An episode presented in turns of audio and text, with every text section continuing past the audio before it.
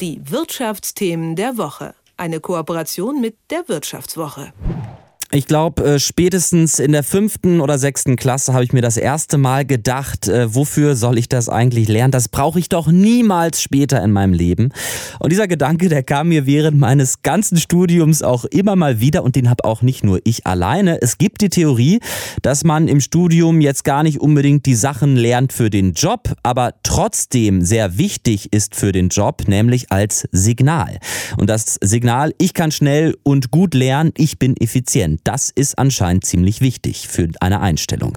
Wofür studiert man eigentlich und was sind die Methoden, mit denen man richtig erfolgreich im Beruf werden kann? Damit hat sich Jan Guldner von der Wirtschaftswoche beschäftigt. Hi Jan. Schönen guten Morgen, hi. Jan, wenn ich äh, jetzt schon studiere, wo sollte ich am besten das machen, um den maximalen Nutzen äh, für meine Karriere daraus zu schlagen?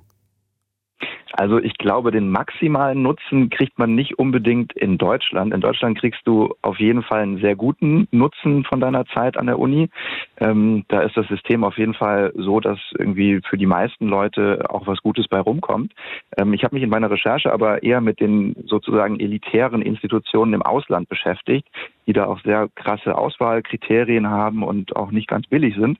Ähm, und da muss man sagen, äh, wenn man wirklich maximieren will, dann müsste man eigentlich zu so Hochschulen wie Oxford, Cambridge, Harvard, äh, Stanford oder vielleicht auch nach St. Gallen in der Schweiz gehen, mhm. ähm, weil man da eben nicht nur viel lernt, sondern eben auch noch andere Dinge mitkriegt, äh, die in der Karriere dann sehr hilfreich sein können. Was sind das äh, für Sachen? Was genau hilft mir da später? Sind es die Top-Inhalte oder eben doch die Kontakte? Ja, eben, man könnte ja denken, ähm, also die Leute, die da, die da äh, Absolventen sind, das sind, die verdienen wirklich mehr. Ähm, da unterscheiden sich die Studien so ein bisschen, wie viel es dann ist, aber das geht bis zu 40 Prozent übers Leben gerechnet. Und man könnte ja denken, die sind wirklich dann viel fähiger und produktiver für die Unternehmen, für die die arbeiten. Aber die meisten Studien, die sich das angeguckt haben, zeigen so viel produktiver als jetzt wir Normalos sind die eigentlich gar nicht. Ähm, und viel wichtiger ist dann eben, wie du sagtest, die, die Connections, die man dort kriegt, also die Kontakte. Ähm, das, ein Unternehmer sagte mir, das ist halt ein bisschen wie LinkedIn, nur auf einem viel, viel besseren Level. Also man, alle Kollegen und äh, Kommilitonen sind halt irgendwann alle in Spitzenpositionen. Dein Netzwerk ist halt super. Und auch das Netzwerk, das du durch die Alumnis dort kriegst. Und eben, du sprachst auch eben an, ähm, diese Signalwirkung des Abschlusses ist halt auch tatsächlich für Arbeitgeber immer so ein, so ein Zeichen, dass man sagen kann, die blättern halt dann fünf Sekunden durch den Lebenslauf und sehen, da ist der Stempel London School of Economics oder Oxford oder Harvard drin. Der ist super, die ist super, äh, nehmen wir und da ist halt in dem Sinne der Stempel auch schon Gold wert. Aber wenn du jetzt schon so Signale sagst, ich dachte, der Doktortitel oder diese ganzen, ja, ja, Bildungszertifikate, die sollen doch diese Signalwirkung eigentlich haben für den Arbeitsmarkt. Was ist denn mit dem Doktortitel? Kann ich da komplett äh, das vergessen im internationalen Vergleich?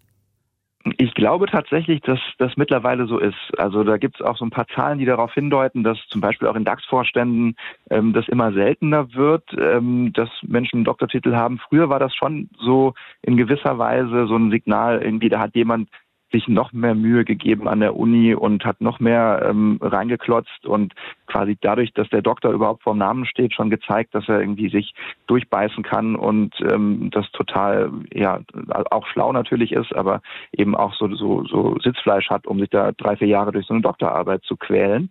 Und heute ist es eher so, dass es so ein bisschen, da gilt man als verkopft, wenn man da mit Personalern spricht. Die sagen dann eher so, ja, der hat halt irgendwie so einen Bedenkenträger. Das ist kein Macher oder keine Macherin. Ähm, und ähm, da ist der Doktortitel dann eher vielleicht sogar, also je nach Branche, also in der Startup-Szene zum Beispiel, da wirst du dann eher schief angeguckt, weil die halt denken, was willst du denn hier? Ähm, und ähm, genau, wenn man aber natürlich jetzt als äh, ja, Chemieforscher ähm, zu Bayer oder zu BASF gehen will, dann ist es natürlich trotzdem noch wichtig, sowas zu haben. Aber so als Karrierebooster ist der Doktor, glaube ich, nicht mehr das das Signal. Hm. Untersuchungen zeigen, du hast es gerade schon kurz ähm, ähm, angeschnitten, dass AbsolventInnen von Top-Unis in den ersten 15 Jahren im Beruf rund 100.000 Euro mehr verdienen als die Normalos bei einer gesteigerten Produktivität von zwei Prozent. So, Jan, jetzt vielleicht mal so eine politische Frage und deine Einschätzung. Ist das, äh, ist das eigentlich schlimm? Macht das was mit einer Gesellschaft oder kann man die Leute eigentlich nur dazu beglückwünschen, so eine gute Ausbildung gehabt zu haben? Ja, also ich würde jeden Einzelnen natürlich erstmal beglückwünschen, ähm, aber vielleicht auch dazu beglückwünschen, dass das, dass er vielleicht auch aus einem guten Elternhaus kam oder einfach auch gute Chancen vorher hatte.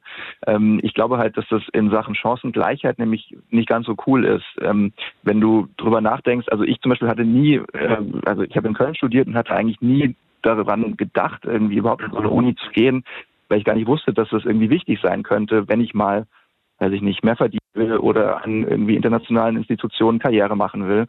Und deshalb finde ich das halt schon, also allein ist da schon noch so ein Informationsdefizit in, in vielen Teilen der Gesellschaft, die halt gar nicht wissen, dass es sozusagen wichtig ist, dich, wenn du 15, 16 bist, schon darauf vorzubereiten, dass du ja eigentlich nach England auf eine Elite-Uni gehen willst und so weiter. Also diese richtigen Schritte vorher zu machen, das weißt du eigentlich nur, wenn du sozusagen um dich rum die richtigen Leute schon hast. Und das sind dann im Zweifel eben nicht Leute, die äh, aus, weiß ich nicht, Arbeiterfamilien kommen oder selbst ich komme aus einer Lehrerfamilie, ich weiß es auch nicht sozusagen. ähm, also das ist halt dann schon, glaube ich, eine sehr ähm, enge ähm, gesellschaftliche Schicht, die sich darauf ähm, äh, dann auch spezialisiert. Und da gibt es natürlich dann Studienstiftungen des Deutschen Volkes und andere Stiftungen, die natürlich gucken, dass halt besonders gute Abiturienten das dann auch ein bisschen auf, äh, dass es aufgefangen wird, dass die dann auch trotzdem dorthin können. Aber naja, also es ist nicht ganz so durchlässig, das System, würde ich mal sagen. Und optimal finde ich das natürlich nicht. Hm. Zum Glück habe ich äh, die Elite-Unis ganz bewusst boykottiert als Zeichen gegen soziale Ungerechtigkeit aus ganz moralischen Idealen. Jan, vielen lieben Dank für das Gespräch. Danke dir. Die Wirtschaftsthemen der Woche. Eine Kooperation mit der Wirtschaftswoche.